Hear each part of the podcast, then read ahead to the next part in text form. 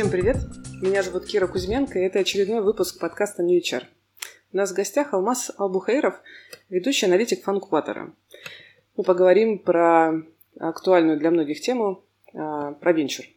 Алмаз, привет! Расскажи, пожалуйста, пару слов про себя. Всем привет, я Алмаз. А, я ведущий аналитик в фонде Фанкубатор.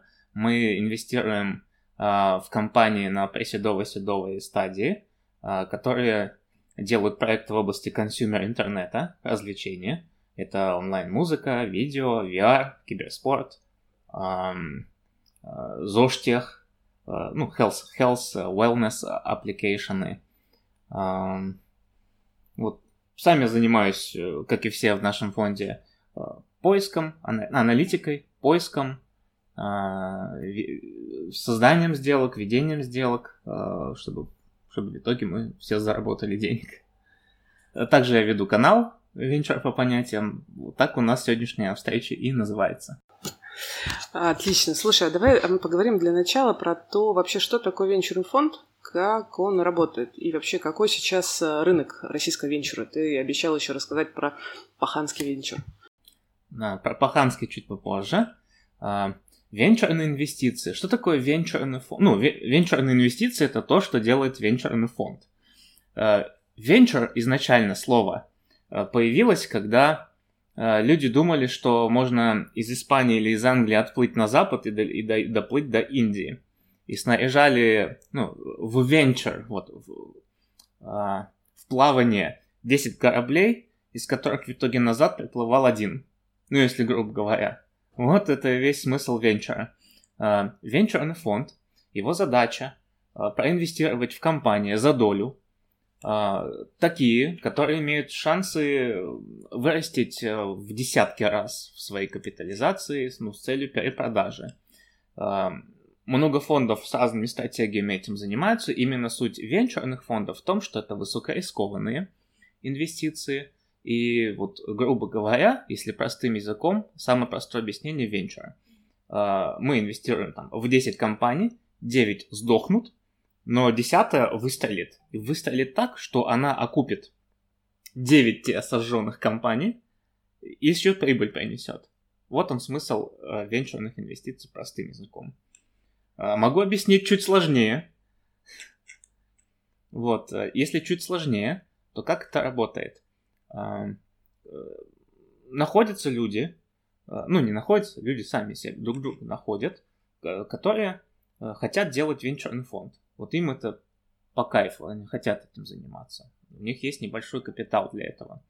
Они ходят по рынку, вот к частным вкладчикам, LP, Limited Partners, с питчем о том, что вот мы такие-то, такие-то, у нас такая-то история, мы там учились там-то, работали там-то, наш перформанс такой-то. Мы считаем, что крутой венчурный фонд это 100 миллионов баксов капитал. Хотите скинуться в наш фонд? Мы будем инвестировать в такие-то сектора, потому что в нашей команде есть экспертиза в этой области, там, или, или еще лучше успех в этой области. Uh, у нас есть такая стратегия риск-менеджмента, то есть мы там по дисциплине в компанию именно на такой-то стадии с такими-то чеками входим. И у нас э, срок жизни фонда там на 7-10 лет. И вы получите свою доходность по окончанию действия фонда там от 7 до 10 лет, и, ну, либо позже, как карта ляжет с компаниями. Окей. Okay. А, слушай, когда ты говоришь, что там, по сути, выстреливает одна компания из десяти, то это... Чем это отличается от, грубо говоря, рулетки? То есть, куда вкладывать? Ну, как и в рулетке, ну, рулетка это плохая аналогия, но с точки зрения вероятностей схожая. Все понимают, что огромная доходность это ну, очень круто, но это очень тяжело экзекьютнуть, ну, исполнить исполнить, потому что нужно найти растущий рынок, ну, где можно создать дизраптив компанию. Это, это существующий огромный миллиардный рынок, но компания работает, ну, придумала какое-то решение для какой-то маленькой ниши, но внутри большого рынка. И у нее есть вижен, что какой-то неудовлетворенный спрос или неудовлетворенный уровень сервиса присутствует или еще что-то такое, и они придумывают лучшее решение, лучше всех в мире, но для этих там 5% большого рынка. С тем прицелом, что эти 5% через 5-10 лет станут 80% тому времени они все еще для тех пять, которые будут увеличиваться в доле, будут все еще лучшие. Mm, я тебя поняла. А, а вот какой рынок российского венчура прямо сейчас, с учетом того, что там все говорят о том, что у нас плохой сейчас климат для венчурных инвестиций вообще? Что сейчас происходит на российском рынке? Как ты оценишь? Я лучше по-другому скажу. Более популярная тема и то, что более, по сути, людей интересует, это то, что стартапы ходят и говорят, что а, инвесторов нет, никто денег не дает, а, а инвесторы, наоборот, ходят, блин, стартапы а, отстой, некому давать денег, и как бы стороны друг друга не понимают, как, как минимум стартапер инвесторов, но это в обе стороны все работает. А, и вот есть вот какая-то недосказанность. А в чем фишка? Как вот мы состоим э, в чатике русских инвесторов. Ну, кстати, все коллеги, всем привет! Э, венчурный уклад един. А, и в этом чате более 200 человек. То есть инвесторов много. Но, естественно, не 200 фондов, там по 3 человека с одного фонда, например. Но то есть фондов там минимум 50. Минимум 50. Фондов много. Деньги есть. Ну да, у всех разная специфика, разный объем капитала, разные географические локали, разные ниши, отрасли, сектора рынков. Да, Капитал есть. А, то есть не надо думать, что денег нет. Деньги-то на самом деле есть. Вопрос в том, твоя компания реально может быть венчурной инвестицией или нет, которую задумал предприниматель. Вот я столкнулся при общении вот за последние месяцы с предпринимателями со следующей штукой. Ну, это капитан очевидность, конечно, но много компаний могут быть классными компаниями. То есть вполне можно создать прибыльную компанию, которая будет, ну, как-то расти, но делать прибыли, и она будет по всем канонам капитализма работать. Но не каждая компания может именно венчурной стать, то есть э, очень высоко скалируемой, высоко масштабируемой компанией, да. То есть сеть барбершопов или сеть ларьков с шурмой тяжело масштабировать, нужен большой капитал на то, чтобы построить там ремонты сделать, людей нанять. То есть чтобы масштабировать, ну, нужно больше людей. Это сложно, это, ну, это, можно считать, что это не масштабируемое. Другое дело, когда ты продаешь либо воздух, грубо говоря, э, в случае с софтвером, ты один раз сделал приложение или бэкап-систему для банков, и она все, ты ее бесконечно продаешь, э, бан, ну, а воздух, цена на выпуск почти ноль. Вот это венчур. Вот это можно вырастить в десятки или даже в сотни раз. Ну, в принципе, даже если ты придумал новую Кока-Колу, это тоже венчур, потому что, чтобы наращивать производство и продажи, не нужно как бы бесконечно столько же раз людей нанимать. Нужно ну, завод, главное, наладить и масштабировать. Вот это суть э, венчурных инвестиций. Денег много в России, разных. Есть государственные деньги, есть деньги частных, э, частных инвесторов. Ну, то есть э, появляется э, фонд какой-нибудь, и он ходит по российскому рынку, и у российских э, бизнесменов, там, богатых людей, э, рейзят э, деньги в свой фонд. Бывают деньги, западные деньги, бывают фонды, которые с западным капиталом. Там бывают бывшие, рус... ну, бывшие жители СНГ, которые мигрировали, но инвестируют э, тоже в российский, ну не в российский рынок, а в российских предпринимателей, лучше сказать. Ну, в СНГшных, лучше сказать. А, предпринимателей. Вот. А, слушай, а можешь привести примеры, может быть, вот на твой взгляд, какие из последних, а, не знаю, за 5, может быть, за 10 лет, ну, лучше за 5, если можешь привести пример, за 5 лет последние а, российские стартапы стали, какие из российских стартапов стали венчурными, на твой взгляд? Ну, вот прям яркие примеры, может быть. Ну, самый яркий пример стартапа, чьим пользователем я, кстати, и являюсь, это Юду. Классная компания, классный продукт. Я каждый год пользуюсь по несколько раз. Задачи там совершенно разные, от ремонта машины до сантехника вызвать, все что угодно. В них проинвестировали наши друзья из Flint Capital. а, хорошая команда, они мне рассказывали, что хорошая команда, ну, масштабируются они, там с МТС какое-то партнерство заключили. Вот классная венчурная компания. А еще, может пример. быть, да, интересно просто, какие еще примеры? Юду, да, классные ребята, знаю про них. А самые, ну, лучше, лучше как хайповые э, Я лучше СНГшные лучше, немножко расширим. Давайте СНГ все-таки я, я лично мыслю категориями СНГ. Я сам из Казахстана родом. Как бы мы все родились в Советском Союзе. Ну, в наше поколение, по крайней мере, в Советском Союзе. Э, известные, ну, Призма, ну, только, ну, она венчурная, ну, да. Они, кстати, сейчас зарабатывают там шестизначные цифры в месяц долларов. Ревеню я смотрел аналитику. Uh, украинская команда, ну, там, из Одессы. Луксери Э, продались в Snapchat. А, что за луксури? Я не слышала, что это такое. Это та самая компания, которая изобрела маски, в которые теперь ты в Snapchat используешь. Да, то есть все маски в Snapchat это сделано в Одессе. Вот. И Маскарад, MSQRD, Маскарад, белорусская компания. Классный проект, классная история. Фло сейчас самая известная тема. А, классный продукт, а, ну, календарь, а, месячный календарь женского здоровья. Потрясающий рост команда демонстрирует с точки зрения пользовательской базы и удержания уже третий год, наверное, подряд уже, как я слежу за этой компанией. Они тоже уже там аналитику смотрел, шестизначные суммы. Я думаю, на семизначные в ближайший месяц, два-три точно выйдут суммы доходов в месяц в долларах. А, круто. А расскажи все-таки про этих прекрасных венчурных паханов. Ты прям обещал про паханский венчур. Что это такое в России? Э, да, есть особенность. Э, так люди работают. Я писал, кто не в курсе, ну, кто подписчики канала, они читали статью про паханский венчур. Я надеюсь, все правильно поняли, что я не считаю ни в коем случае, что общее явление паханский венчур это плохо. Нет, это специфика и особенность. Значит, э, как это работает? А, как я впервые столкнулся с этой темой и потом увидел ее все чаще и чаще.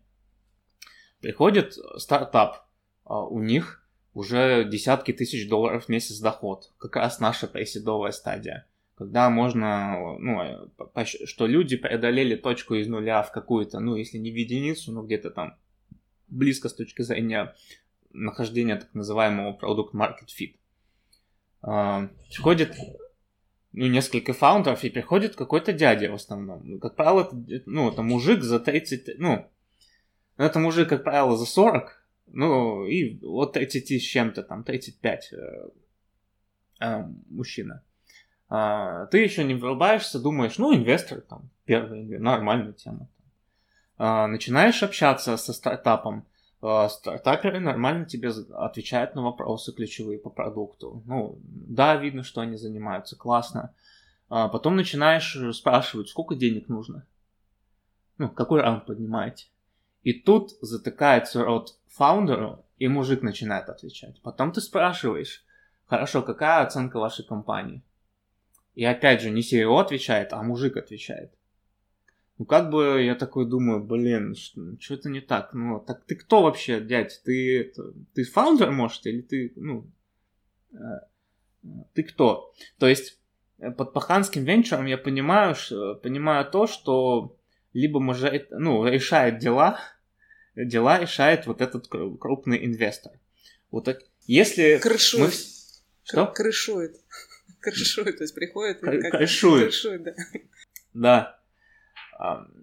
Все мы начитаны статьями из TechCrunch а, про то, что ангела а, в Штатах инвестируют какие-нибудь там 100 тысяч баксов за 3% в компании, и все, все думают, что это нормально. Но это нормально там, где ог- огромный капитал, и он дешевый. То есть капитал, который есть у среднего русского и предпринимателя, и инвестора, неважно, он дороже обходится.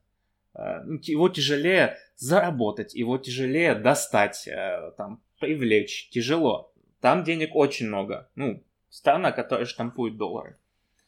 А, э, и мало кто это учитывает.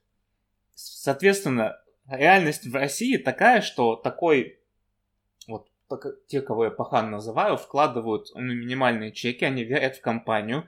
В, в, как правило, это стадия идеи, то есть это та стадия, в которой мы сейчас вряд ли вложимся. То есть ангельские инвестиции, по сути. Это ангельские инвестиции. Но ангельские инвестиции не за, не за 3, не за 10% в компании. Это ангельские инвестиции за 25-75% в компании. Вот в чем фишка. И а... Прости, а какой смысл тогда фаундерам что-то делать, продолжать 75%? За неимением лучшего. За неимением лучшего это, знаешь, не мы такие, жизнь такая. Потому что тяжело, э, потому что деньги дорогие, тяжело достать. А, вот часто принимают такие условия. Ну ладно. А, потом я проанализировал. В принципе, это, это нормальная на самом деле схема. Я вот, особенно те, кто до 30 лет слушателей, я бы хотел подчеркнуть, когда у нас есть юношеский максимализм, и первая реакция, что это полная фигня да, это полная фигня в долгосрочном, а, долгосрочном мышлении. Но это для тебя пункт один. Это первая возможность тебе вообще компанию сделать и первый опыт. А, пункт Б тебе ну, за, неимением, за неимением лучшего никто не дает. Вообще желательно самому как-то заработать там где-нибудь, э, поработать годик-два, там откопить, там на дошираках пожить, я не знаю, если сильно хочешь бизнес делать, если веришь в себя. Ну, там, Илон Маск там в статьях или каких-то, которые легенды уже пишут, э, посудомойщиком где-то был в каком-то э, ресторане. В офисе спал или на кухне спал, я уже не помню. Но для, для пахана это нормальная схема risk-reward, ну, награды за риск на самом деле. И вот почему. Почему русских ну, когда я говорю русских, имеется в виду наши СНГшные, те, кто в Советском Союзе родились, нас, наших уважают на Западе. Наших уважают, потому что мы не чешем, а, не оверселим, мы реально а, перформим, и мы про капитализм делать прибыли. Ну, вот такое происхождение. Нас за это уважают, потому что из других стран там часто бывает, что oversell, там ты убыточную компанию, но по экспоненте ведешь, там, ну, как-то oversellишь, vision, ну, на уши приседаешь, когда наши вот чисто экзекьютят крутую технологию сильную, крутые продажи. И вот у нас история, ну, так уж сошлась, что мы больше понимаем, как прибыли делать. А как венчур экзекьютнуть, как вот, как я это называю, как по фене намотать следующего инвестора, наши плохо умеют. И это, я не считаю это плохо, но это так я даже смотрел исследование э, про самооценку Slavi of Slavic entrepreneurs и of Western entrepreneurs, ну, западных и славянцев, ну, наших, в общем, э, предпринимателей. Вот э, там какая культура? Если я полностью провалился, ну да, это плохо. Но если я там, у меня не получилось, но это провалом не назвать, то я уже молодец. Если я в ноль вышел, отдал деньги, то я вообще герой. Если я прибыль заработал, блин, я красавчик. А если я еще там экзекнул все, я бог, я Илон Маск. У нас уже вот эти все пять стадий, о которых я сказал, вот ты если вот миллиард не создашь, то все стадии я одинаковый чмошник. Это такое воспитание у нас. Воспитание. Ну, это, это богатая тема, ее можно обсуждать. У меня я свое мнение останусь. А, а, но это есть э, проблема та, что как бы тебе молодой предприниматель не питчил о том, что мы сейчас вместе с э, ты там, ну, инвестор, там, ты, Михаил Владимирович, ты сейчас новым Питером Тилем станешь, это все хорошо, но статистика и жизнь в наших широтах показывает, что высокий fail rate, ну, процент провалов, и тяжело заперформить. Гораздо проще прибыли делать. А прибыли, дивиденды, они окупаются, когда ты на вложенный доллар обладаешь там большим пакетом акций в компании, ну, вплоть до 80% в компании. Вот такая схема. Вот так он устроен, на самом деле, паханский венчур. И есть... Э, я их делю на две части. Есть паханы э, клевые, и я знаю таких. Есть паханы не самые клевые. Я слышал про таких. Значит, в чем их конкретно различие? То есть, еще раз, у нас есть человек, который молодец, Э, вложил там, свои каким-то образом кровно заработанные деньги в компанию, поверил фаундер. Но есть люди, кто вообще больше ничего не делает. И это мы называем не хочет быть царицей, хочет быть владычицей морской. То есть больше потеть не хочет. А в итоге для инвестора следующего раунда акционерный капитал, ну, cap-table, то, что называется. Cap-table – это табличка, у кого сколько процентов компании. А, если я привык, что следующий фонд, ну, след... да мы такой фонд, мы хотим видеть, чтобы у фаундера это начало, еще раз, это не конец. Вот Uber сейчас IPO вышел, там у этого, как его там, Трэвиса Каланика, да, или как его там, основателя, у него там 8% максимум. Ну, это уже там миллиарды, и это, это нормально. У него 8% от большой суммы. Но на нашей стадии, как правило, у фаундера это, ну, контрольный пакет минимум. Ну, где-то вплоть до 75. И как бы такой расклад ок э, для следующего инвестора, если ты хочешь работать с уважаемыми западными фирмами. Вот. И проблема в том, что не все это понимают и не все хотят двигаться.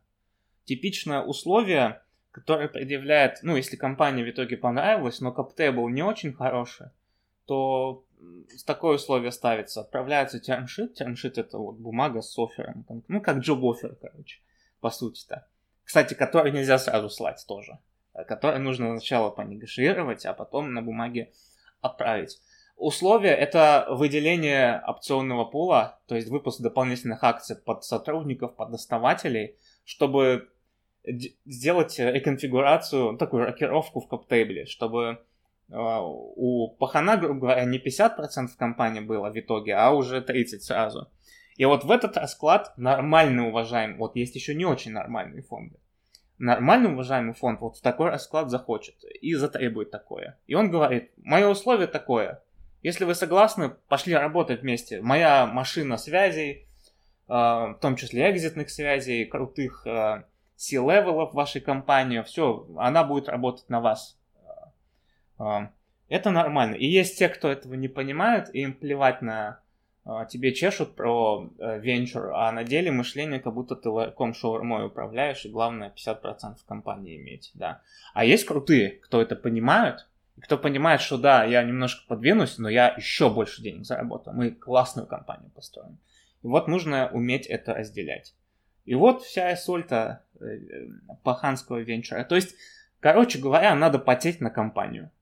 То есть, то, что ты дал денег, э, этим нельзя ограничиваться. Вот у нас есть подобный э, пахан в одной из компаний. Мы стали друзьями, он молодец. Он помогает по сей день, он потеет, он приводит полезные контакты, он приводит классные инсайты. Вот клевый мужик. Вот, вот с ним нам повезло. Вот, ну, привет, мужик, ты знаешь, что я тебе. А, а скажи, пожалуйста, а что, допустим, у меня есть проект, и вот что мне надо делать, чтобы вы меня заметили вообще? А чтобы оценили, или чтобы купили, на какой стадии лучше приходить? Ну, как, как, как сделать так, чтобы меня заметили? Как мне? Именно, на, именно чтобы мы. Ну, давай про вас, про вас интересно, потому что все-таки ты представитель конкретного акселератора. А и, и если можешь, в целом расскажи, как другие, может быть, замечают, оценивают. Да, да скажу тогда за нас. Э, наша преседовая и седовая стадия – это такая стадия, когда ты с командой преодолел э, от нуля к единице. Вы сами, ну, каким-то боком э, ресурсов взяли, либо на коленке сами собрали, либо сами скинулись, там, у семьи заняли, у FFF, Friends Full Family, нашли небольшой капитал и создали продукт, сами запустили его, получили отзыв, что это нужно, люди пользуются продуктом, который Напоминаю, что это consumer интернет, скорее всего, мобильное приложение, что там есть хорошие метрики возвратности. А вот как референс, это ни для кого не секрет. А, вот знаете, главная метрика, вот мы делаем, я лучше так скажу, в consumer интернете главное либо деньги с первого дня зарабатывать, это и in-app purchase ы делать в приложении, ну, внутриигровые, внутриприложенческие Э, покупки, и чтобы с первого дня у тебя пользователь платил, и у тебя экономика сходилась вокруг этого. Либо так называемый audience attention, э, привлекание внимания. Это наш, наш продукт iFunny, это Facebook, это Instagram, это Snapchat, это те продукты, в которых напрямую пользователи не платят, но они залипают и проводят дофига времени в них. Э, это рекламодатель, ну, реклама, эфир такое, эфирное время. Это про монетизацию. Рано или поздно можно трансформироваться, и audience attention может добавить платежи. Либо вот это э, плачущая тема превратится в комьюнити, и там уже залипать начнут. Так вот, референсы.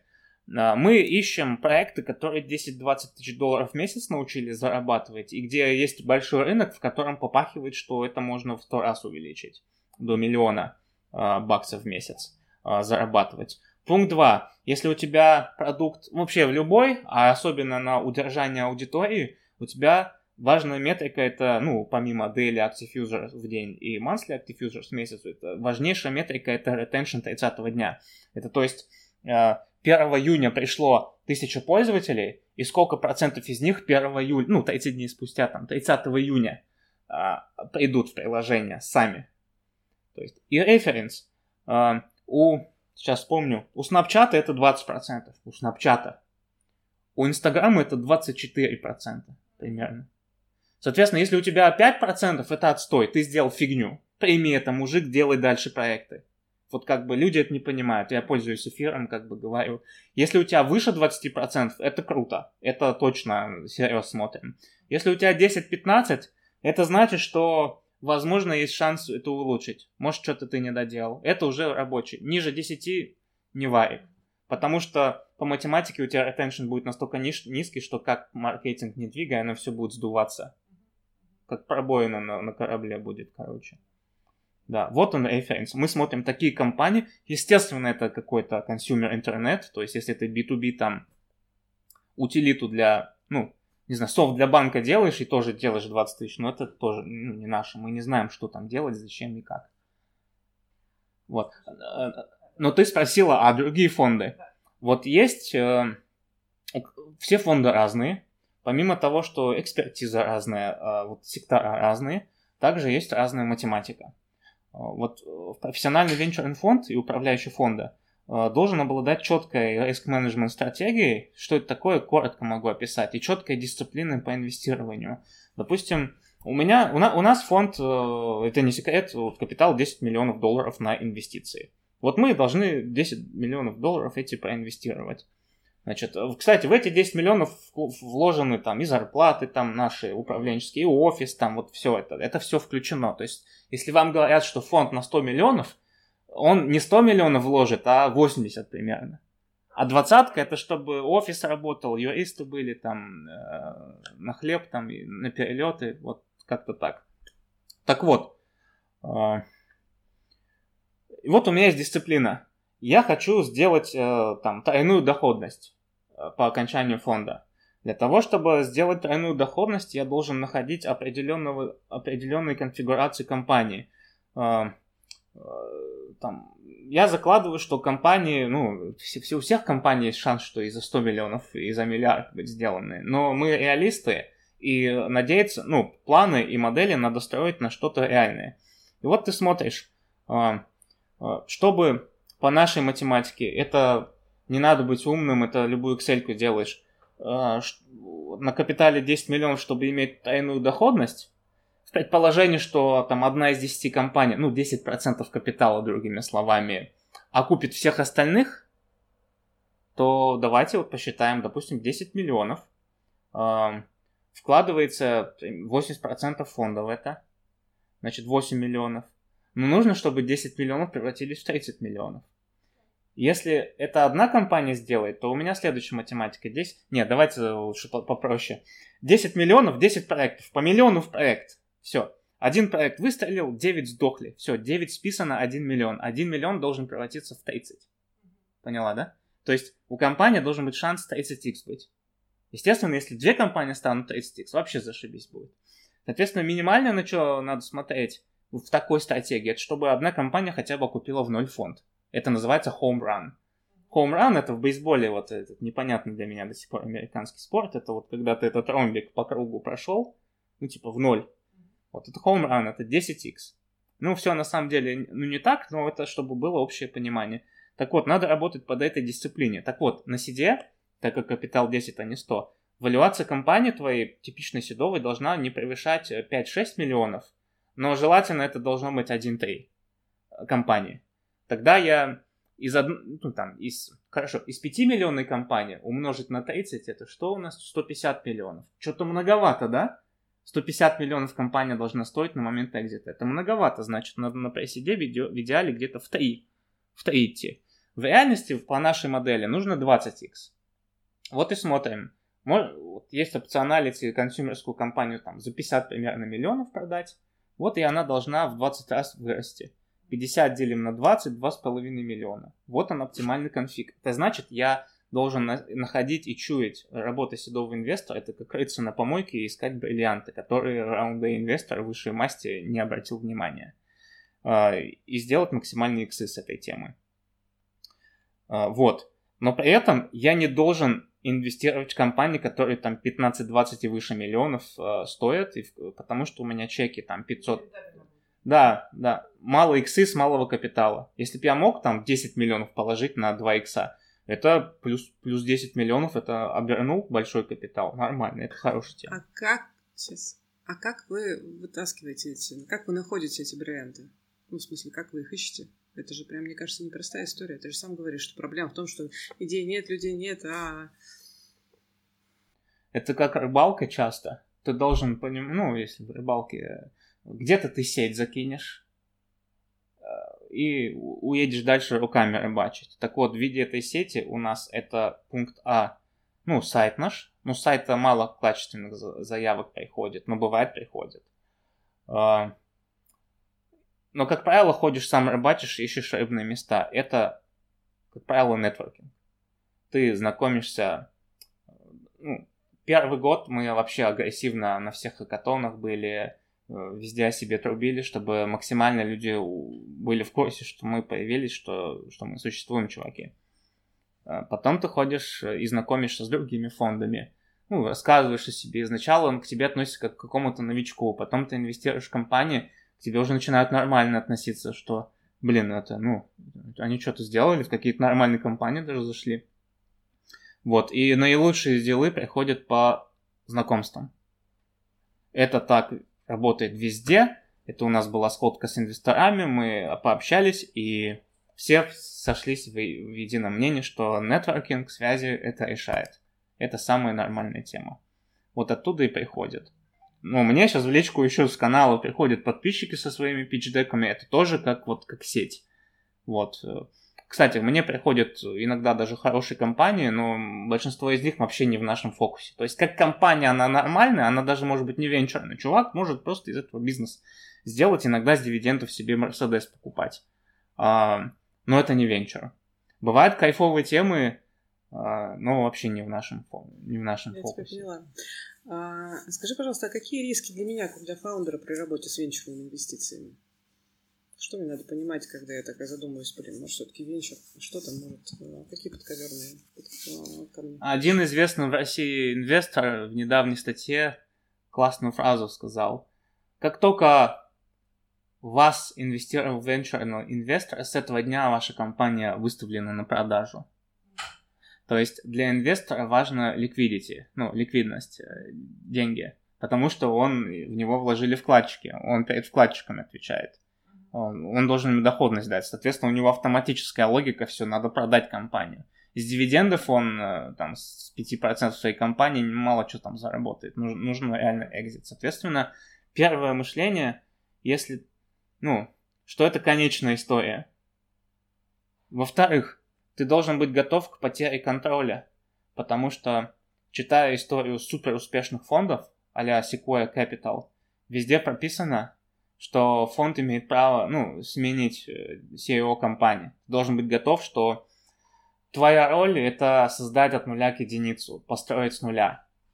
А потом придет чувак, который это все там из 10 миллионов в 100 миллионов превратит или, или в миллиард такой MBA-шный какой-то чувак, там, более профессиональный. И это нормально, потому что есть две разные дисциплины бизнесменов. Есть дисципли... дисциплина с нуля создать что-то, и есть дисциплина 100 миллионов в миллиард превратить.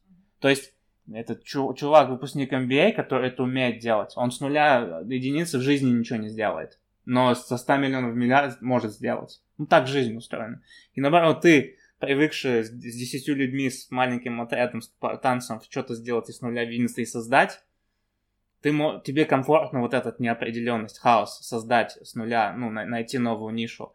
А уже не каждый, есть такие люди, но не каждый, меньшинство умеют это дальше масштабировать, и на этот случай в интересах венчурного бизнеса нужно менять компанию.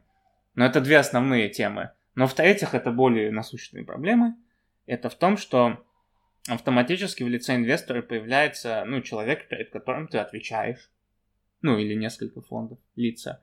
А ты ему докладываешь уже. То есть, если ты единоличник, тебе, ну, тебе нет, не надо с инвесторами идти. А если компания может дивидендой быть, то это не совсем венчурная история. Это лучше строй сам, дивиденды делай. Например. Но самое страшное это большинство...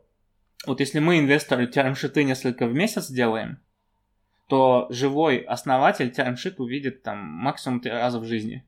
Ну, в трех своих компаниях. Ну да, в каждой по несколько термшитов, но я имею в виду, это зазиповано будет в три события в жизни. Вот. А мы строчим их столько же, но в месяц. Соответственно, из-за неграмотности и неопытности можно случайно нарваться на очень хреновый конфиг э, по документам, и у тебя могут отжать много всего. И самое главное, что я пытаюсь довести до сведения подписчиков на канале, на сайте уклад.vc, это что смотрите, главное экономику и контроль. Что по экономике, по долям, там, кто сколько получает, и что по контролю. То есть обладая 80% компаниями у фаундера, это не значит, что он полностью все решает. Уже там, по сути, там много решений надо согласовывать с инвестором. Тебе должно быть комфортно с этим. Ты должен понимать, как юристу задачу ставить, потому что иногда бывает фаундер, который дает там мой термшит юристу, но не знает, как задачу поставить. Задача звучит, как правило, поищи, где меня наебут, либо вообще просто фас.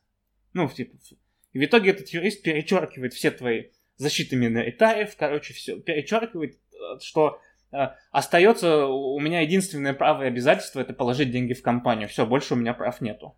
Ну, то есть такие тоже юристы еще вот такие еще встречаются. Соответственно, очень важно понимать, э, э что такое экономика и контроль. И базовый ликбез я даю на, ну, на канале. А, тогда задам немножко там другой а, вопрос. А, извини, еще есть четвертая причина. Есть это работать с русскими инвесторами.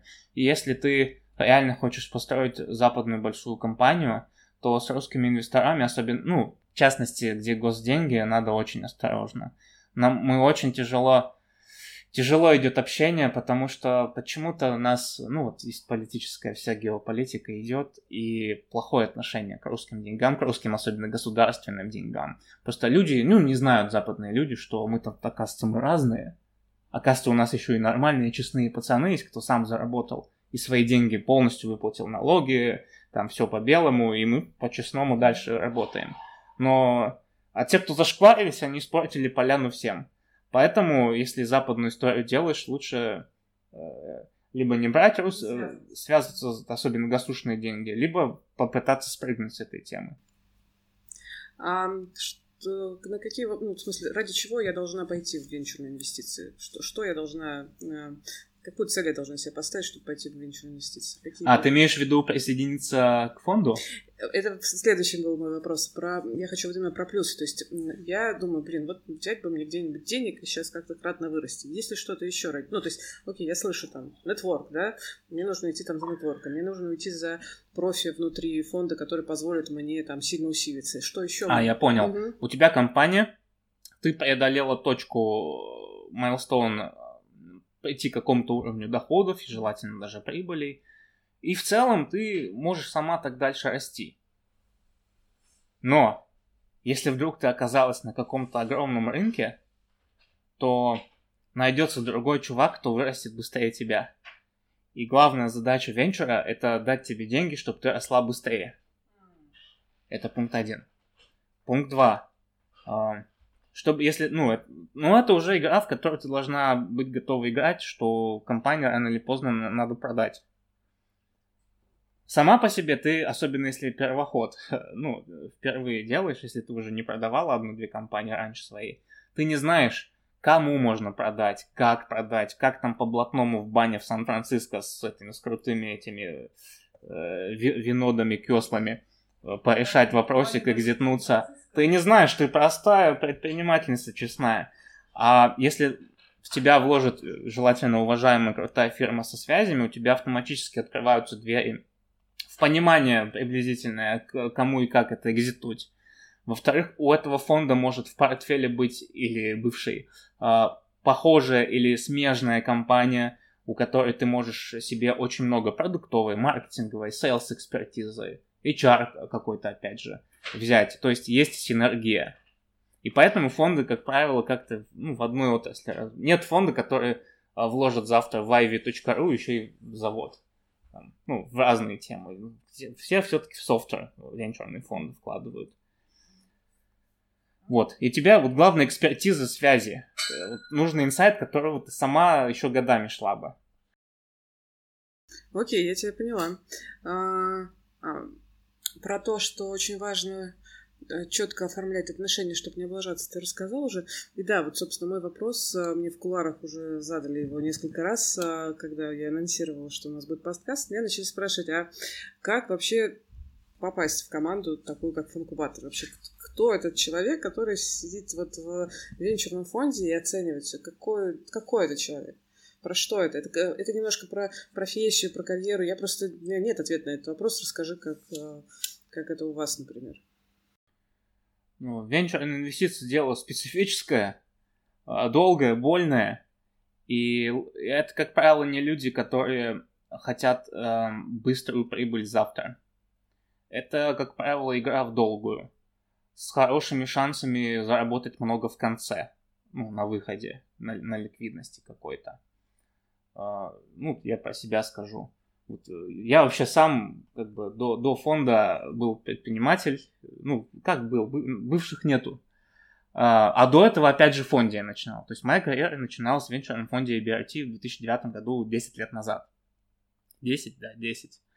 Uh, и изначально мне было это интересно, потому что я увидел в 2007 году на третьем курсе, 12 лет назад, что вау, мне давали, предлагали, когда я был абитуриентом в институт, карьеру там, в Deutsche Bank. Я сейчас не пытаюсь это, ну, ну, что нам предлагали? В IBM, в Intel, ну, что-то такое стандартное. Опять же, большой четверкой, консалтингом, тоже хорошо. Но кроме этого я ничего не знал.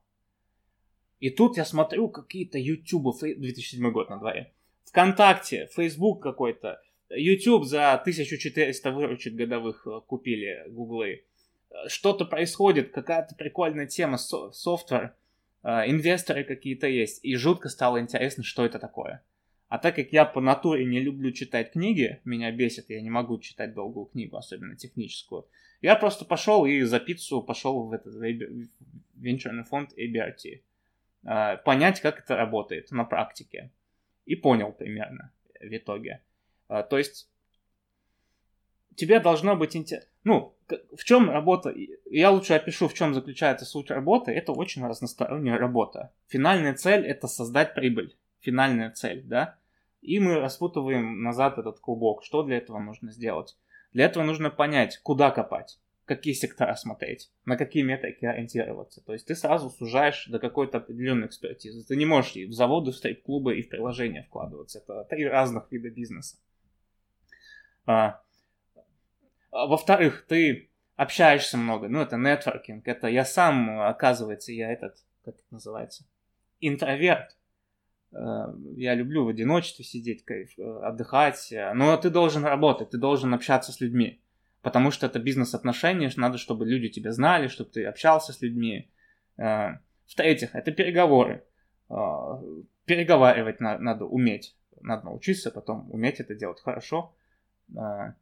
Объяснять, почему я должен вложить в твою компанию, а не другой.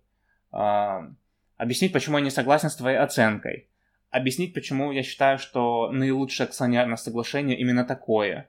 То есть, ну, многогранное в-четвертых, нужно ну, аналитику, Excel там уметь читать, А и Б складывать, чтобы в итоге понять, что компания из доллара делает 5, а не, а не доллар продает за 50 копеек. Вот. А, ну, такая разносторонняя работа. И если вас это... Вы, вы вот услышав это, скажете, блин, кайф, это мое, ну, значит, э, вы можете попробовать себя в венчурном фонде. То есть я подытоживаю, значит, нужно хорошо понимать, иметь экспертизу в том фонде, в который, ну, экспертизу именно профильную для фонда. Ниша, да. Ниша, да. А, иметь опыт предпринимательства в идеале, аналитические скиллы, коммуникативные скиллы, умение переговор, э, переговариваться и, видимо, очень серьезная стрессоустойчивость, чтобы играть в долгую. Да. Оптимист. Ты должен оптимист по жизни быть. Окей, я тебя поняла. Давай поговорим а, про а, опционы с точки зрения сотрудников. У нас а, сейчас очень разноплановая аудитория нас слушает. Есть и те, кому интересна первая часть, но есть и много тех, кто либо работать прямо сейчас там в компании за опционы, либо э, рассматривать такие предложения. У меня там тоже есть вопросы там из куларов, из серии, в какой стоит ли соглашаться на опционы, что можно получить за опционы. Ты уже вбросил в начале очень прекрасную фразу, что почему, что сотрудник на опционе никогда не заработает на Мазерате, вот и так далее. Расскажи вообще в целом, как ты это э, видишь и какие здесь есть риски, какие плюсы, подводные камни. Начнем с понятия, что такое опцион изначально. Опцион это право купить что-то... Ой-ой-ой, так все, я выключаю звук. Опцион это право купить что-то по какой-то цене в будущем. Вот. В данном случае это опцион купить там по какой-то дешевке акции, которые, ну, акции в компании, в которой ты работаешь. Это система удержания и вознаграждения для ключевых сотрудников. А, ну, мотивирующая быть с компанией. Мотивирующая не уйти завтра в Яндекс, Mail, там, ну, в большие корпорации известные, там, с понятными соцпакетами, пуфиками, смузи, там, комнатами релаксации. А, вот, а, а сидеть и коммититься, и, простите, въебывать и дружненько и на будущее компании. Откуда берутся эти акции? Вот меня друзья мои спросили такой вопрос очень необычно. Откуда берутся акции? А, акции это был забавный вопрос, и я понял, есть непонимание, да, действительно, откуда берутся акции. А, в самом простом варианте, в случае с Россией, это ООшка.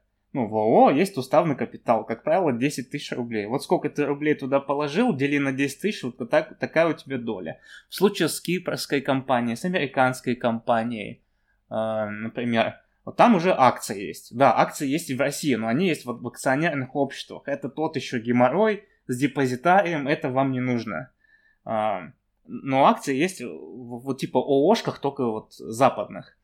Вот там есть конкретный документ, говорящий, что ты имеешь э, владелец одной акции какой-то. Ну, а акция может быть сколько угодно. Их может быть 100, их может быть 1000 или 10 тысяч, что и называется fully diluted capital.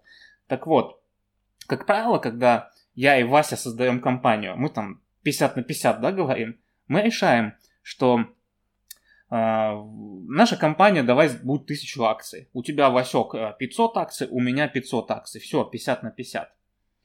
Потом идет жизнь в компании. Мы видим, что там Андрюха вкалывает в компании, ну, ключевой разработчик. Мы ему, слушай, Вась, давай чуваку дадим. И тут есть схемы. Либо мы с Васей даем часть своих акций, да, допустим, а, я напоминаю, что 1000 акций, у нас по 500. Соответственно, мы даем по 50 акций, и это у него 100 акций из 1000, типа 10%. И вот мы стимулируем а, Андрюху работать. Вот. В реальности следующее. Вот в случае, если у тебя компания какая-то растущая, там, допустим, два основателя и два фонда в акционерах, и вот суммарный уставный капитал в виде акции – это 100 тысяч акций. 100 тысяч акций – это 100% компании. Из них там у основателей столько-то акций, у инвесторов столько-то, и вроде все, но нет. Когда начинается венчурная история, мы так делаем. Мы требуем, чтобы до нашего входа компания выпустила еще акции. И эти акции резервируются на будущих, ну, на будущих э, топов. А, то есть это не фаундеры свои акции дают, нет, они просто знаменатель увеличивают, чтобы дробь... Да, они размываются оба, да. То есть они никому свои акции не дают, они просто до эмиссии уменьшаются. И это резервируется. И потом совет директоров ну, CEO говорит, все, Андрей потел, ему давайте из 100 тысяч, там, 500 акций дадим. Это 0,5% компании. Все. Ну, когда компания большая, это огромный пакет. То есть э, у сотрудника не должно быть иллюзий, что у него будет там 5 или 10% компании. Если компания, к которой он пришел, он и платит ему рыночную зарплату, там и есть смузи, то даже 1% это мечтать не надо. Вот, в реальности это меньше процента, и это нормально. Ну, хочешь делать, хочешь 50% иметь, иди потей, делай компанию с нуля. Вот. И опционы в реальности делаются так. А, допустим, я Андрюха, а, которому 500 акций.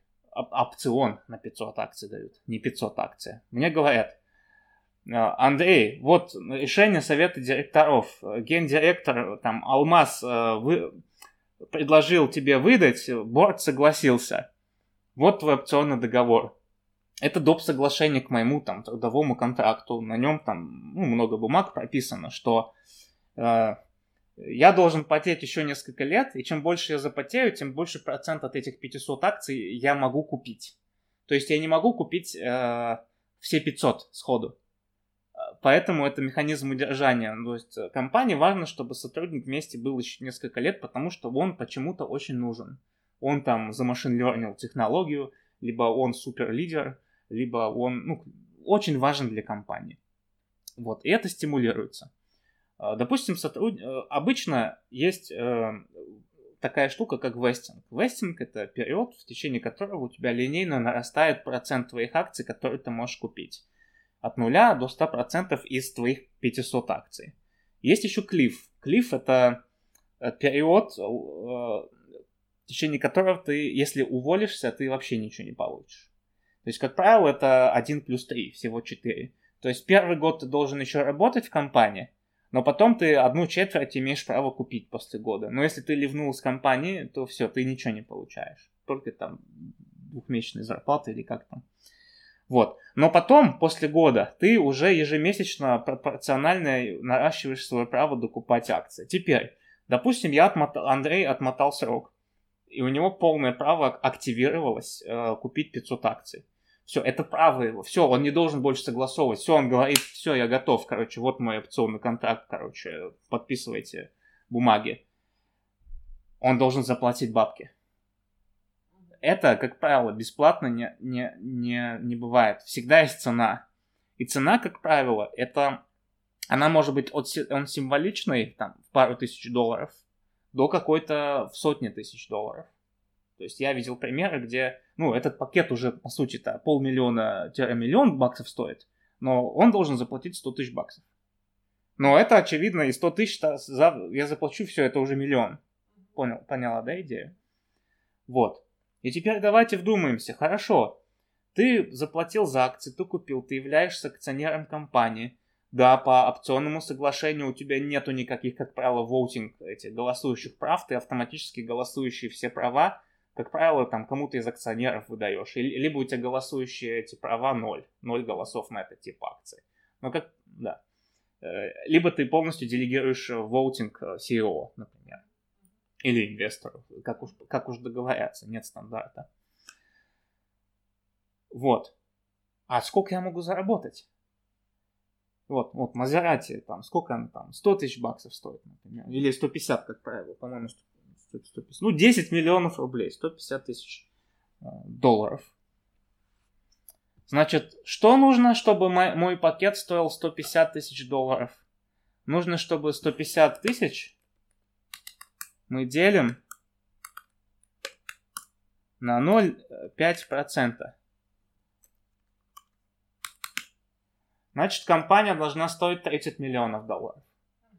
Если это растущая компания в сфере там, ну, там, подписок каких-то или это SaaS, там, ну, где-то коэффициент 5 выручек, то есть она должна делать 6 миллионов баксов в год. То есть она должна делать 500 тысяч долларов в месяц. И с этого я, если продам пакет завтра, я получу свои 150 штук баксов. С 30 миллионной компании. Все, на Мазерате хватит, я даже трешку в Москве не куплю на эти бабки. Соответственно, чтобы реальные бабки зарабатывать, чтобы ну, мой там, мои полпроцента были миллионом баксов, да? Ну что, миллион баксов математика делим на 0,005, значит компания должна 200 миллионов баксов стоить. То есть, если ты реально на первых днях попал в будущий Facebook, там, Баду или что-то такое, вот ты реально тогда станешь миллионером, как сотрудник пришедший. Вот что я пытаюсь донести. То есть, если ты такой весь потенциалом э, супер разработчик, который реально амбициозный, хочешь миллион баксов, то пути два. Либо, ну, два, наверное. Кто не согласен, пишите в комментариях э, под видео вот тут. Э, ты должен либо свою компанию создать, ну, для этого не надо 200 миллионов иметь, для этого миллион достаточно. Либо ты должен реально пойти в тот стартап, ну, во-первых, доказать, что ты его стоишь, но, во-вторых, сам понять, э, а он сможет до такого состояния. То есть ты сам должен быть как венчур-инвестор, оценить перспективу. Еще и сам запотеть, чтобы до этого довести. Да. В России, кстати, опционы, как правило, если это ООшка, они делаются как фантомные опционы. Вот есть обычный опцион, это ну, вот ты, Кира Кузьменко, там, стопроцентный владелец абстрактной какой-нибудь компании, ну, другой, новой компании там какой-нибудь, да? Вот, у тебя 10 тысяч рублей уставный капитал. И вот я там твой сотрудник, и ты считаешь, что я заслужил 5% в компанию. И вот ты мне пишешь опцион, что я имею право 500 500 500 рублей уставного капитала у тебя выкупить. Ну, 0. Сейчас я туплю. Да, 500 рублей это 5%. Таким образом у тебя останется 9500, у меня 500. Но есть подводный камень. Я становлюсь полноправным членом общества, соответственно, у меня есть голосующие права, и я могу тебе мешать в операционке. А, Ты этого не хочешь. Да и никому это в интересах компании не надо. Потому что мало сотрудников э, реально умеют разруливать акционерные все вопросы движухи. Ну, от, от отсутствия знания и опыта просто. И для этого придумана другая схема, это фантомные опционы. Что такое фантомный опцион? Ну, это, это почти понятийная тема, но она прописана юридически. Это право твое, это мое право участвовать в дивидендах прората. Допустим, миллион рублей сделала твоя фирма прибыли в 2019 году. Вот ты после отпуска 12 э, января э, мои 50 тысяч рублей дивидендов мне выплачиваешь по этому фантомному соглашению. И хотя я физически не акционер компании, ты, ты прората там из своих, в общем. По сути, бонус. Да. И при продаже компании. Завтра ты за 10 миллионов баксов продаешь компанию свою, 500 штук из них ты мне дашь. Ну, там схемы разные есть. Либо ты своих мне дашь, но самое зашибись, это там вот эти опционной прослойкой, чтобы поток сразу на меня шел, чтобы я свой НДФЛ заплатил. Я тебя поняла. Круто. Окей. Стало понятно, да, почему стоит иногда делать свой стартап вместо того, чтобы надеяться на опционы. Слишком высокий риск. Хотя и там тоже там очень большой риск. А, коллеги, смотрите, мы а, сейчас а, постепенно заканчиваем. Давайте вы напишите вопросы, которые у вас есть в чат, а, да, в чат а, в Ютубе, либо в наш секретный чатик лекции от NewHR. А, я их буду постепенно озвучивать, а пока вы пишете, Алмаз, расскажи, пожалуйста, а что ты порекомендуешь почитать? Это такой стандартный сейчас уже вопрос. Порекомендуешь, что, что читать? По, по, по... Всего три книги. Я, как и сказал, я вообще мало читаю, но про венчур, ну вообще про жизу, три книги. А, первая называется Venture Deals, венчурные сделки. Авторы Брэд Фелд и кто-то там Мендельсон. Ну, могу, ссылку, могу. Да-да-да, мы потом обязательно напишем. Вторая, вторая книга, это The Business of Venture Capital. Тоже свежая книга, классная, офигенная. За что читать? Про что это? Почему? почему? Она тоже про венчурные фонды. Это для тех, кто венчурные фонды интересуется, как работает. Вот. Это теперь про предпринимательство. Кстати, я все, я вспомнил по ходу дела больше книг. А какие книги я читал, которые я протащился? Это The Good to Great. Это Four Steps to Epiphany Стивена Бланка. Кайфово. Это мужик, который четыре ярдовых стартапа создал. Э, дедуля такой, на раньше живет в Америке. Вот. И пятая книга, она может быть банальная, но она все-таки в неокрепшем уме а, студента э, какие-то понятия про жизнь дает. Это богатый папа, бедный папа, э, как у Роберта, кажись, Киосаки. Она учит понятиям, что кредит это не надо тебе брать, эти ассеты имея лучше, а не liability. Там, твоя хата это liability, это отстой, но если ты сдаешь ее, это ассет, уже зашибись.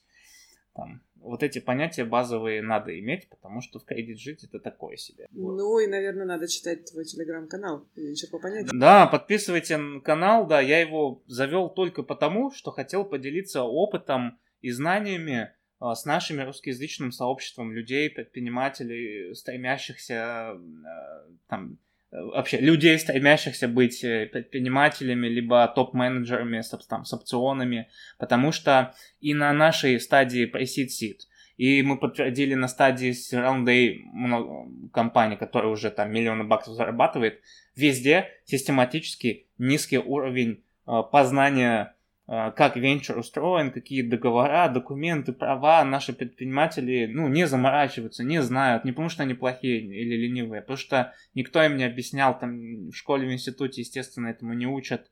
А, а, юрист, инвестор, это не твой юрист, на своего юриста ни времени, ни денег, там, ни желания иногда нету, и в итоге ты можешь подписать какую-то галимую бумагу. И именно поэтому мы, многие фонды, включая вот некоторые, с кем мы знакомы, они education прям э, учат фаундеров. Главное, чтобы фаундер был открыт к новым мыслям, и бывают те, кто, вообще не хотят учиться, и вот это так, такое себе. А бывают нормальные, кто, ну, большинство. Окей, смотри, у нас пошли вопросы. А, вот здесь вот а, есть вопрос, просит рассказать про вестинг. Напишите поподробнее, что именно рассказать про вестинг. А пока вопрос от Андрея. А, фантомные опционы. А, есть ли примеры бумажек для таких понятийных вещей? Вообще есть ли стандартизированные какие-то вещи? Или это нужно как-то... Ну, как здесь, чтобы не наколоться? Так как рынок, э, можно сказать, хаотический, стандарта нет. А, я видел одну такую бумагу. Я только не знаю, разрешено ли мне ее публиковать. Не знаю, хотите скиньтесь по косарю, пацаны. Я оплачу юристу, и он нам напишет э, стандартный договор венчура по понятиям. А желательно по 5000 рублей, потому что эти юристы дорогие. Там, а сдачу пропьем вместе. Э, вот, и тогда мы сделаем э, венчур по понятиям апрувит фантомный опцион, и вы будете своему боссу говорить, там, ебать, там, бумагу запровил, венчур по понятиям, все, да я хочу такую бумагу подписать. Но самое главное, вы получите шаблон, публичный, который, ну, как почти open source, вы можете использовать. И там, если получится, юрист или я, кто-то объяснит, что там еще написано, переведет это с юридического на русский язык. То есть бывают специальные э, опытные юристы, которым можно довериться. Да, да есть, есть фирмы. А, да. есть даже фирмы. Окей, я тебя поняла. Да. Так, а, смотри, Михаил спрашивает, а можешь сказать свое видение, сколько должно быть клиентов в штуках или в баксах B2B? А, чтобы искать нормального инвестора уже было пора. Именно для B2B. А, я понял. Смотрите, во-первых, B2B это кайфовый бизнес. Я просто в нем не сильно разбираюсь. А, почему он кайфовый? Потому, например, в SaaS решение, где ты там 500 баксов в месяц берешь. Во-первых, если ты сделал классное решение, то этот клиент чуть ли не вечный, потому что западло переключаться, если ты достаточно хорош, то западло переключаться на новый продукт. Там низкие черн, так называемый, там, как правило, черн улыбка. То есть, начиная с...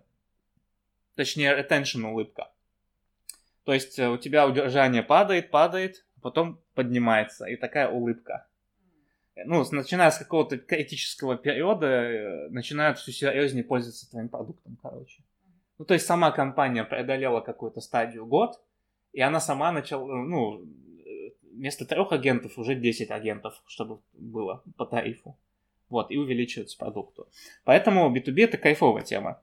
А, стандартная тема для а, венчурного инвестора, чтобы у вас были хотя бы, ну, преседового, десятки тысяч долларов в выручке.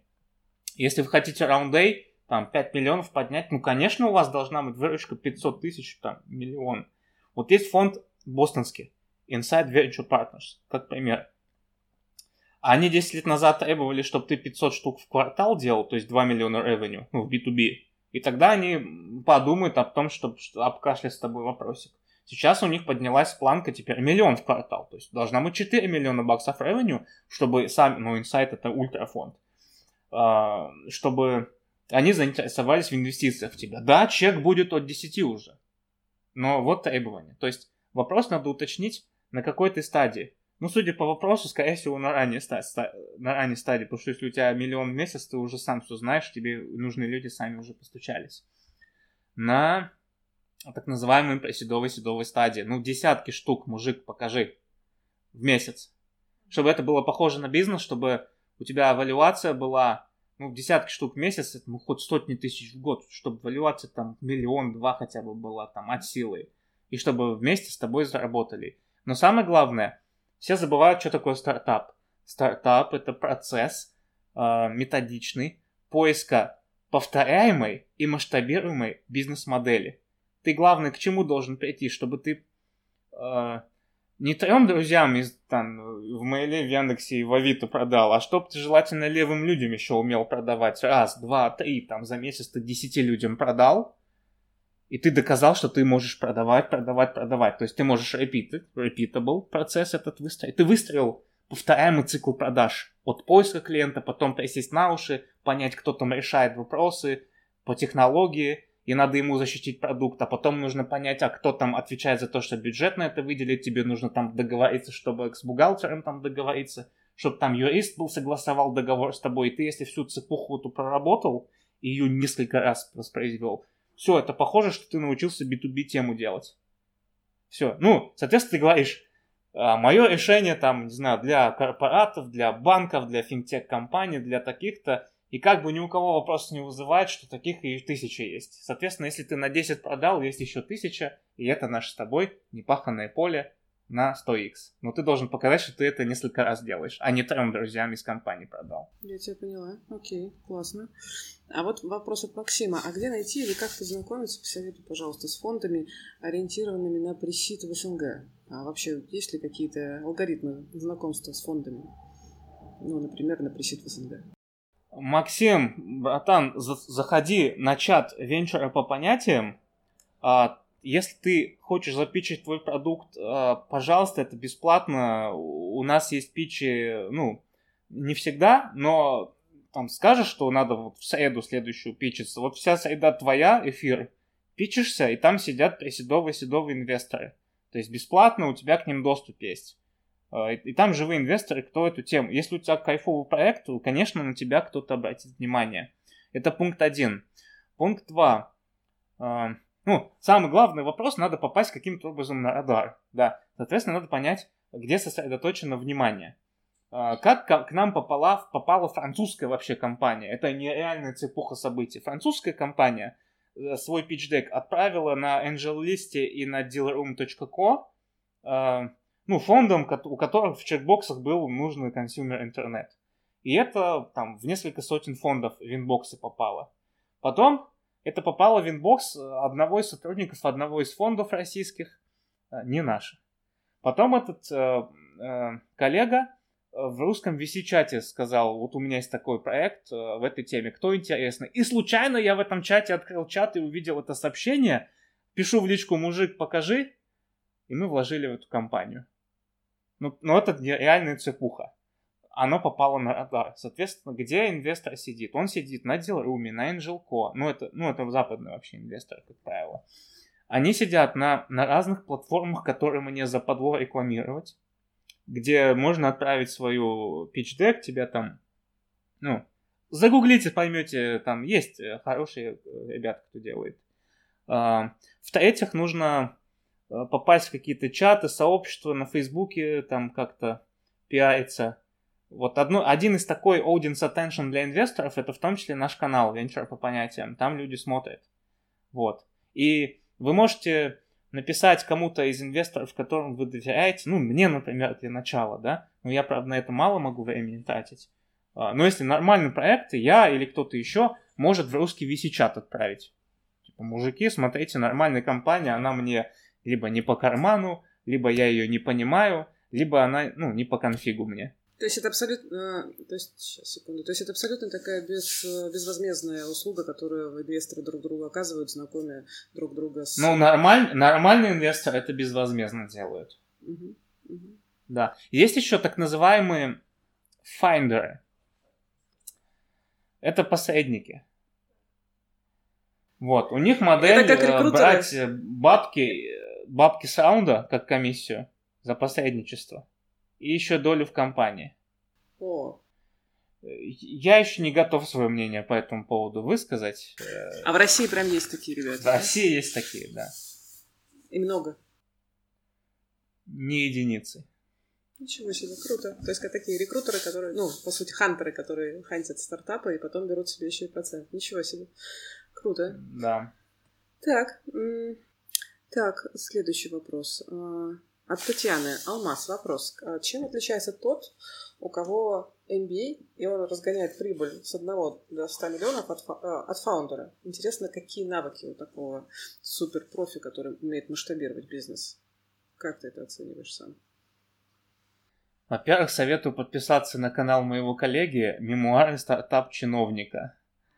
А, это как раз про то, как стартап стал корпорацией. Когда ты транс... ну, компания становится слишком большой, она не может больше э, ну, полностью ту э, атмосферу стартапа сохранять. Она максимально пытается ее сохранить, но в реалиях нужно уже создать правильные бизнес-процессы внутри. Э, ну, правную корпоративную культуру, другие люди уже появляются, другой экспертизы. Тебе надо, чтобы твоя компания уже была известна, уважаемая, потому что, в частности, России, что я наблюдаю, там не рынок сотрудника, там рынок работа... у нас, э, рынок работодателя. Я правильно выразился? Подожди, это как... когда ты это когда компания борется за, за крутого девелопера. Это, это, это, как, сейчас, это как раз кандидатский рынок. Работодательский это когда мало вакансий, много кандидатов. А, там... а наоборот, да, да. Вот. Так вот, дисциплина-то в том, что, ну вот я типичный 0-1 человек. Я умею искать, создавать, я люблю организованный хаос, там, из нуля, там, единицу как-то создавать. А, вот. А нужно-то, когда ты уже миллиардная контора, чтобы у тебя там... У тебя неизбежно будет какая-то бюрократия, просто потому что у тебя слишком много там доходов, там юридических договоров, вот эта машина, это уже нельзя фейлить, у тебя комплайнс, у тебя большой продукт, у тебя жалобы, там ты должен там, если в Америке с ФБР сотрудничать как-то там по правилам, в России ты тут с местными должен сотрудничать формально, там, и, и это все превращается в какую-то машину, в которой уже нельзя по ламповому э, кому-то в диплой случайно нажать, э, ты должен выстраивать вот эти бизнес-процессы. Я в этом, честно, я, я только знаю, что это нужно, я об этом глубоко не шарю. Ну, я не тот человек, неправильный. Но, пример, Google каких там, Сергей Брин, Ларри Пейдж, но потом они наняли Эрика Шмидта, корпоративщика до мозга костей. Uh, Facebook Цукерберг, но CEO там, как ее зовут, Шерил Сенберг, корпоративщица. Это она там выстраивает всю корпоративную движуху. Потому что в идеале, в итоге, фаундер либо отходит от дел, либо ему нужно думать о будущем. А машину должен кто-то это управлять. Этим, этим заводом нужно кто-то управлять. И компания трансформируется в завод, потому что она должна уже надежно, устойчиво работать. Потому что если она планирует либо расти дальше, либо хотя бы устойчивые доходы иметь, э, ну, перед инвесторами, там же не только основатели, может быть, еще инвесторами, нужна предиктив... предсказуемость, контроль, а это все, когда ты, это получается, если ты четкую машину, четкую систему создал. Вот это логика MBA, которую я называю. Слушай, а, народ в чате заинтересовался все-таки вопросом про хантеров, как ты их назвал. Вот Рустам спрашивает все-таки про хантеров. А вы работали с такими ребятами? Брали ли через них проекты? Сталкивались.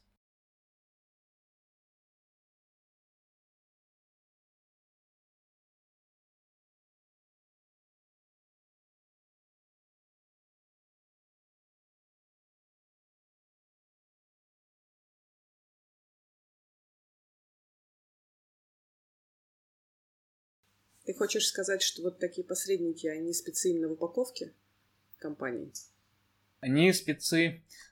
Дисклеймер. Uh, я не считаю... Еще раз, я формирую свое мнение. Я с представителем uh, вчера еще одним встречался. Это нормальный мужик. Это нормальный, адекватный парень. Uh, но я до конца не понимаю. Это спецы не только по упаковке. Кто-то за предпринимателя напишет бизнес-план. Это херово. SEO сам должен Excel всю сделать.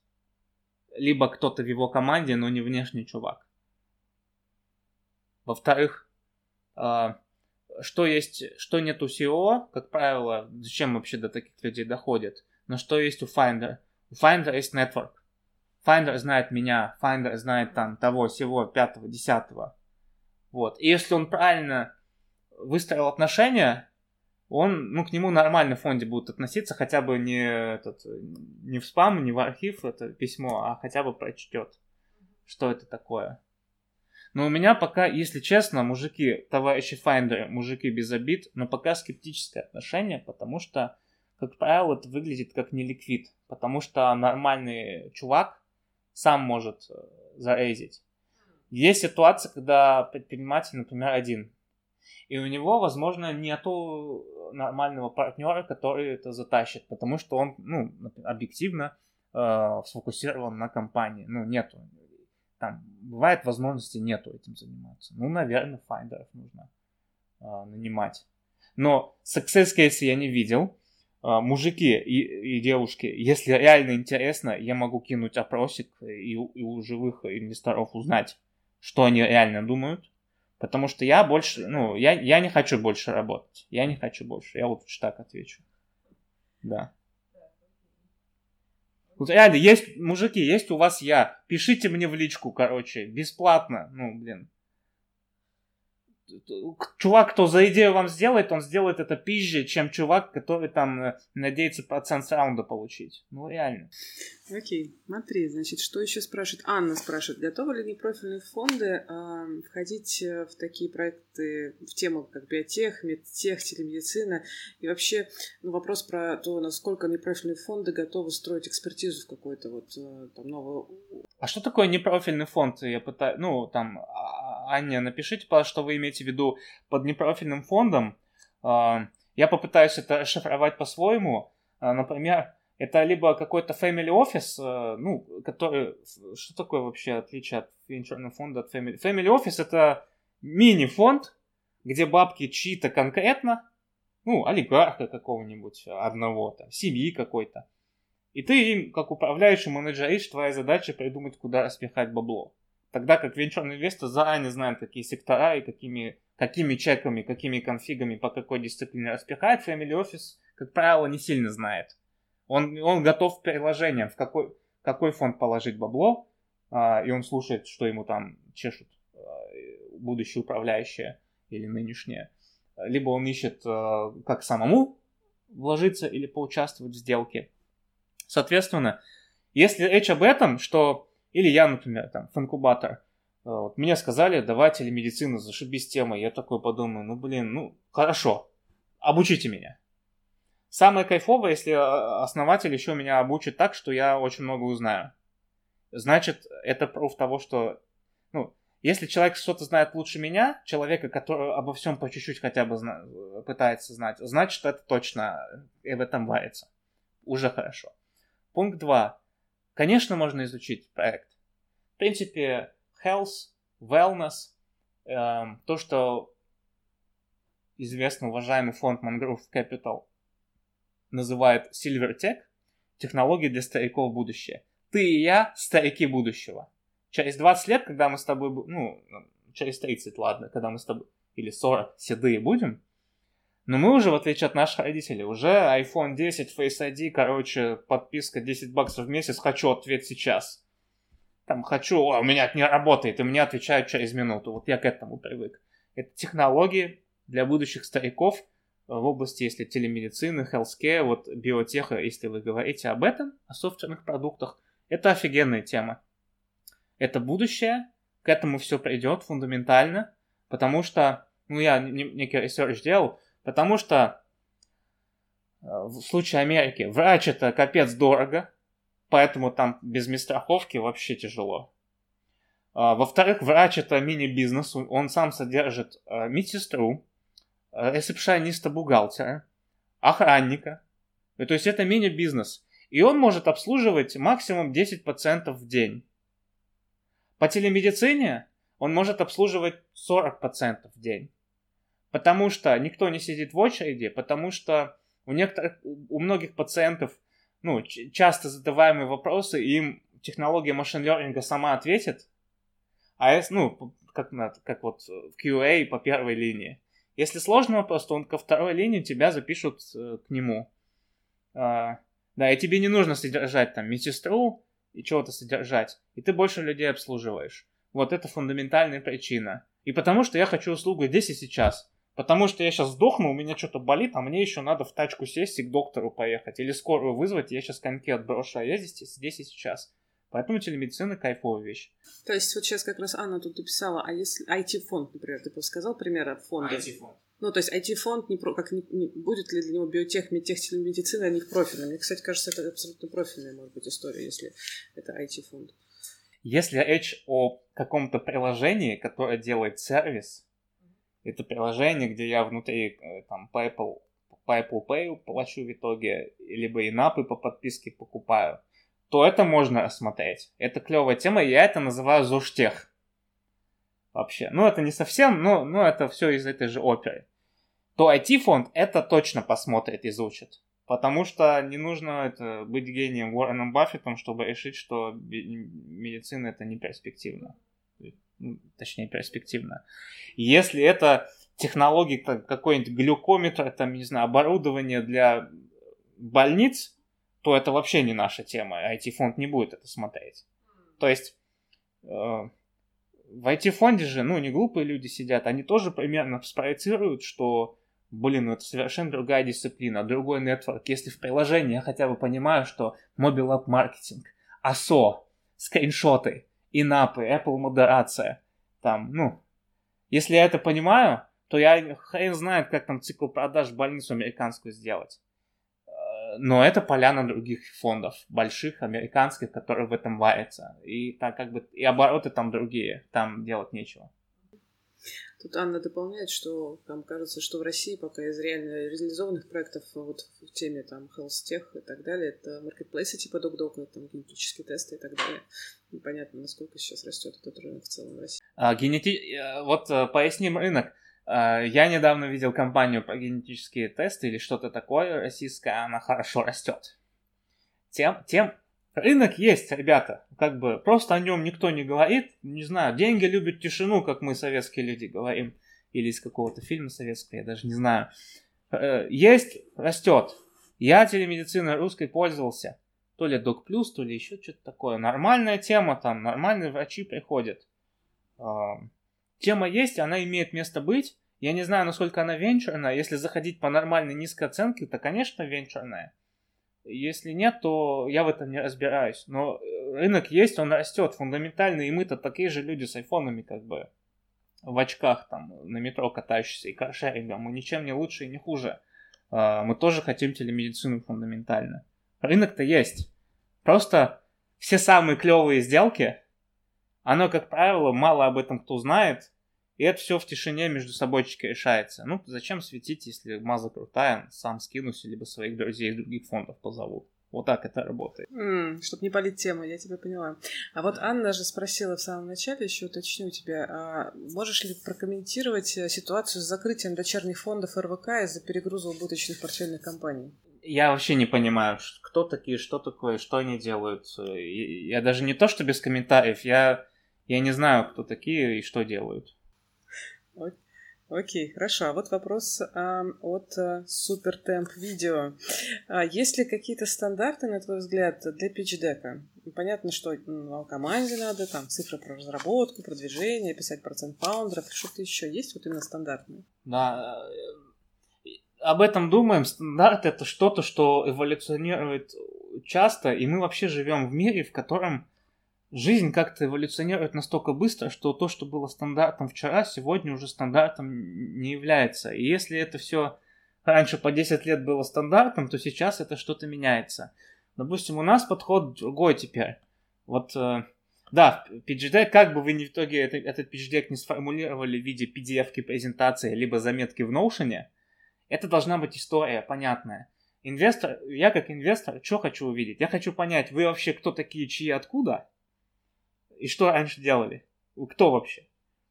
А, что вы делаете, на каком рынке? Я хочу понять, вы сами сделали, что вы сами сделали, какой продукт, сколько он сейчас зарабатывает, что за рынок, какой у него объем и где ссылка, подтверждающая, что там такой объем.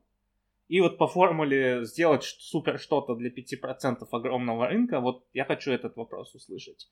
Какая монетизация будет, какие примерные расчеты, чем вы круче конкурентов, а, какой у вас конфиг примерный. То есть, ну, как правило, а, кто-то пишет, мы хотим сразу, ну, к делу, да, 500 тысяч баксов по валюации 5 миллионов за 10%. Кто-то пишет, хотим просто 500 тысяч баксов, валюацию предложите. Кто-то вообще ничего не пишет, это вообще хуже всего. Вот, я хочу примерно дил оценить, потому что я один фиг буду торговаться или думать, э, ну, по Акерман трейдингу так называемому. И я хочу, это главная история, что была. Я хочу, глядя на презу, не, ну, преза, так как этот формат, он подразумевает, что кто-то еще будет там выступать и комментирует, она изжила себя фундаментально в этом мире. Нужно историю. Вот этот, как его, Джефф Безос из Амазона. Пределы года назад была статья, если хотите, ссылку найду. Он написал, что они все больше в Амазоне презы не делают. Они эти документы-истории пишут. Типа дека. Соответственно, ты вместо истории, ой, вместо презы, где хер пойми, что написано, читаешь конкретную историю мы такие-то будем делать это, потому что это, и ты сразу всю ты врубился, ты прочел, ты все понял. Вот эта тема. Мы даже внутренние деки на инвесткомитет а, по целесообразности инвестирования в конкретную контору, мы больше не делаем PDF-ки давно. Мы делаем записки, поясняющие историю. Кто такие, как мы, откуда они взялись, как мы с ними познакомились, что они делают, на каком рынке какие у них дифференциаторы, какой конфиг, э, что за каптейбл вообще, что за инвестора, а, ну и там линкетины, кто откуда, минимальная пробивка, что в тюрьме не сидел, а, там заводом не владеет лишним, там, э, ну, минимальная пробивка, потому что пробить всех надо. Вот, и что мы с этого дела можем поиметь? Там, дивиденды, потенциальные экзиты, крутая экспертиза, там, с крутым фондом вместе сидеть, там, э, много разного. И это все история. И читая это, понятно. То есть, я призываю, главное, понятные истории. Я думаю, плюсаните там, я не знаю, как-нибудь, э, поставьте лайк этому видео и один комментарий для того, чтобы мы сделали совместную работу вот в чате, где есть питчи, э, да, мы как-то стандартизовали вместе, что должно быть в питче. И мы в итоге тоже пришли к дружному современному формату 2019 года, что должно быть в питч-деке. Круто, спасибо. Слушай, я думаю, что вот на этом уже как раз можно закончить. По, по сути, такой посыл, что нужно сделать, чтобы инвестор тебя купил, ну, чтобы купил твою историю. Мы как раз предыдущий наш э, подкаст был с Максимом Постниковым, э, основателем акселератора Baltic Sandbox, и он как... Привет, Максим. Да, рассказывал как раз про важность именно истории в подаче материала. То есть это один в один примерно то, что, то же самое, что рассказывал, про сторителлинг. Вот, кому интересно, послушайте наш предыдущий подкаст, там много про это э, Максим рассказывал. Алмаз, огромное тебе спасибо. А, коллеги, а, кто а, не успел задать свои вопросы, хочет задать вопрос Алмазу уже, в, если услышит наш подкаст в записи, пишите в наш чатик лекции от HR. Все вопросы передадим Алмазу, позовем его в чатик, там, сделаем подборку рекомендованной литературы, которую Алмаз рекомендовал, включая те каналы, которые он рассказывал. Обычно мы готовим видео в течение там, двух-трех дней. Скоро будет анонс. Следите за анонсами скоро все будет. Алмаз, спасибо тебе огромное. Было прям очень интересно. Спасибо большое, что позвала. Всем удачи. thank you